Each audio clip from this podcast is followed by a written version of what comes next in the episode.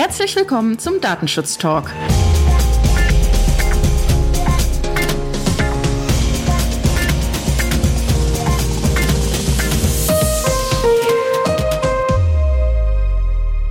Heute ist Freitag, der 12. Juni 2020 und unser Redaktionsschluss war heute um 10 Uhr. Mein Name ist Laura Droschinski. Mein Name ist Markus Zechel. Heute möchten wir wieder auf die hinter uns liegende Woche blicken und schauen, welche Nachrichten uns zum Thema Datenschutz erreicht haben. Markus, welche erste Nachricht hast du für unsere Hörer mitgebracht? Ich habe mitgebracht eine Stellungnahme der Gesellschaft für Datenschutz und Datensicherheit zur Änderung des Telemediengesetzes. Hier geht es darum, dass es eine Richtlinie gibt, die Videosharing-Plattformen regelt und die Anpassungen müssen im Telemediengesetz vorgenommen werden. Die GDD sagt dann auch noch, dass es schön wäre, wenn es eine Klarstellung gäbe bezüglich der Cookie-Thematik, die wir ja auch schon hatten. Das ist die erste Nachricht von mir. Ah, super. Ich befasse mich mit meiner ersten Nachricht mit der Corona-Pandemie. Ja, ist aus unserem Podcast in den letzten Wochen nicht wegzudenken. Und zwar habe ich eine Nachricht hier aus Hamburg mitgebracht. Und zwar hat hier der hamburgische Beauftragte für Datenschutz und Informationsfreiheit die Eindämmungsverordnung sogar angepasst im Bezug auf die Kontaktdatenerfassung. Wie wir ja wissen, Restaurants, Friseure etc. sind dazu verpflichtet, ihre Besucher und Kunden zu erfassen. Aber es ist so wichtig dabei, dass da auch die Anforderungen des Datenschutzes nicht außer Acht gelassen werden. Und Hamburg hat jetzt hingegangen und hat die Eindämmungsverordnung angepasst und dort auch nochmal darauf hingewiesen, wie wichtig es auch ist, dass Dritte keine Kenntnis erlangen über die Daten, die auf diesen Listen hinterlegt sind. Ja. Das erinnert mich wieder daran, dass wir unsere Listen ja zur Verfügung stellen auf der Internetseite und dass wir immer noch Blöcke haben, die man bei uns auch kostenlos abrufen kann. Genau richtig. Also wer es bei uns auf der Homepage nicht findet, im Bereich Newsroom findet man den Download, aber wir freuen uns natürlich auch über jede persönliche Kontaktaufnahme und dann stellen wir natürlich gerne diese besagten Blöcke auch zur Verfügung. Aber auch Rheinland-Pfalz hat sich mit dem Thema beschäftigt. Hier wurde nämlich auch ein Merkblatt zusammengestellt für diesen Bereich, was denn auch bei dieser Kontaktdatenerfassung datenschutzrechtlich zu beachten ist auf jeden Fall für jeden auch nochmal ein ganz nettes Muster, um sich da weitere Informationen zu dem Thema zu holen. Mhm. Ich habe eine Pressemitteilung des LFDI Baden-Württemberg zur Datenerhebung und Auswertung von Wirtschaftsauskunftteilen. Und Herr Brink sagt da ganz deutlich, dass es nicht hinnehmbar ist, dass Unternehmen oder Privatpersonen gezwungen werden, ihre Daten gegenüber Wirtschaftsauskunftteilen preiszugeben, wenn ihnen sonst eine schlechte Bewertung droht.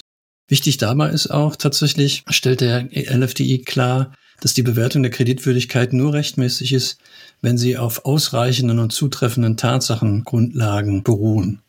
Und er sagt auch, dass die Auskunfteien Meinungen über die Kreditwürdigkeit eben nicht über die Meinungsfreiheit legitimieren können. Mm. Ja, es ist ja schon mal oft so, dass diese Scoring-Werte über Daten verfügen, die einfach bei ähnlichen Unternehmen und Personengruppen angewandt wurden. Ja, da sind wir ja nicht mehr im fairen Bereich.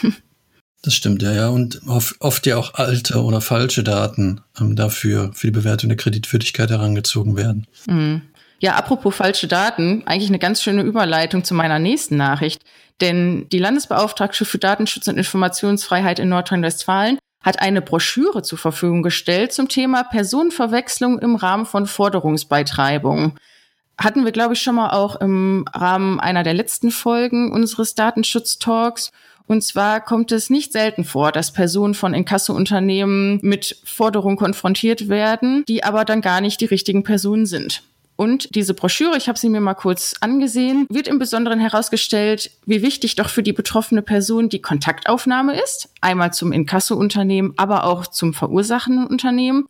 Und dass doch auch der Hinweis gemacht werden muss, dass es doch auf jeden Fall auch eine Möglichkeit des Auskunftsanspruches gemäß Artikel 15 für die betroffene Person gibt, um zu schauen, welche Daten denn überhaupt das Inkasso-Unternehmen von einem gespeichert hat, damit man auch schnell zu dem Punkt kommen kann, dass es da wirklich zu einer einfachen Personenverwechslung gekommen ist.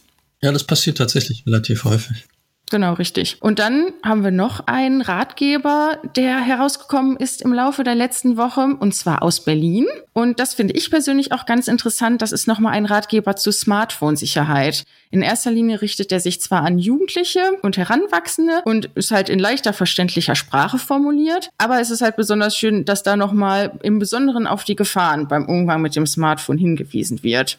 Also beispielsweise Smartphone-Viren, Spionage, aber auch Datenklau, finde ich, kann man nicht oft genug sagen, vor allem bei Jüngeren, aber auch für den einen oder anderen Älteren vielleicht auch manchmal interessant, wie wichtig es doch ist, auch beim Handy immer wieder darauf zu achten, dass da alles mit rechten Dingen zugeht. Ja. Kinder und Jugendliche ist ein Thema. Der Europäische Datenschutzausschuss hat getagt und hat sich unter anderem mit TikTok beschäftigt. TikTok ist ja eine Plattform, die sich tatsächlich in erster Linie an Kinder und Jugendliche richtet, obwohl nach Aussage von TikTok da das Alter ja bei 13 ist.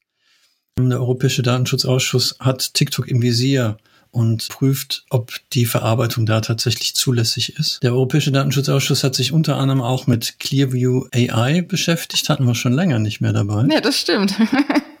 Und ähm, die haben deutlich gemacht, dass die biometrische Gesichtserkennung nicht für Strafverfolgung angewendet werden darf. Ja, auf jeden Fall eine erfreuliche Nachricht, dass auch da das noch mehr in die Köpfe gerückt wird, wie wichtig es auch ist, darauf zu achten. Ja. Meine nächste Nachricht ist ein Sicherheitsupdate für Thunderbird. Und zwar hat der Heise im Laufe der Woche veröffentlicht, dass hier die Gefahr besteht, dass Angreifer Thunderbird erfolgreich attackieren können und den Mail-Client zum Abstürzen bringen können. Also da jeder, der es nutzt, es ist ein Angriffsrisiko mit der Priorität hoch eingestuft worden. Deshalb da auf jeden Fall schauen, dass das Betriebssystem aktualisiert wird. Ich glaube, Markus, du hast auch noch ein Sicherheitsupdate für uns mitgebracht. Genau, richtig. Ja, Microsoft ähm, elf Lücken als kritisch eingestuft und ähm, stellt entsprechende Updates zur Verfügung. Knapp 120 Updates als wichtig ähm, sind markiert. Das betrifft tatsächlich den Internet Explorer, Office, verschiedene Windows-Versionen, aber auch Defender, Azure und Dynamics. Also hier wäre auch angezeigt, dass man tatsächlich die Updates zeitnah einspielt. Ja, auf jeden Fall super wichtig. Auch letzte Nachricht von mir bei Adobe. Die haben auch eine kritische Sicherheitslücke im Flash Player geschlossen. Und da auch für jeden super wichtig, das hier zu aktualisieren. Aber es ist auch schon bekannt geworden, dass wohl zu Ende diesen Jahres Schluss mit den ausufernden Flash-Patchereien ist, denn Adobe wird den Support dafür einstellen und dann wird es auch keine Updates mehr geben.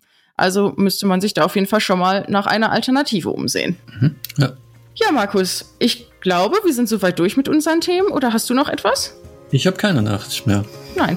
Dann bedanken wir uns bei Ihnen, liebe Zuhörer, dass Sie sich Zeit für uns genommen haben. Dir, Markus, natürlich vielen Dank für deine Unterstützung wieder heute. Immer gerne. Und jetzt bleibt uns nur noch Ihnen, liebe Zuhörer, ein schönes Wochenende zu wünschen. Genießen Sie die Zeit, bleiben Sie selbstverständlich gesund und bis nächste Woche. Bis bald.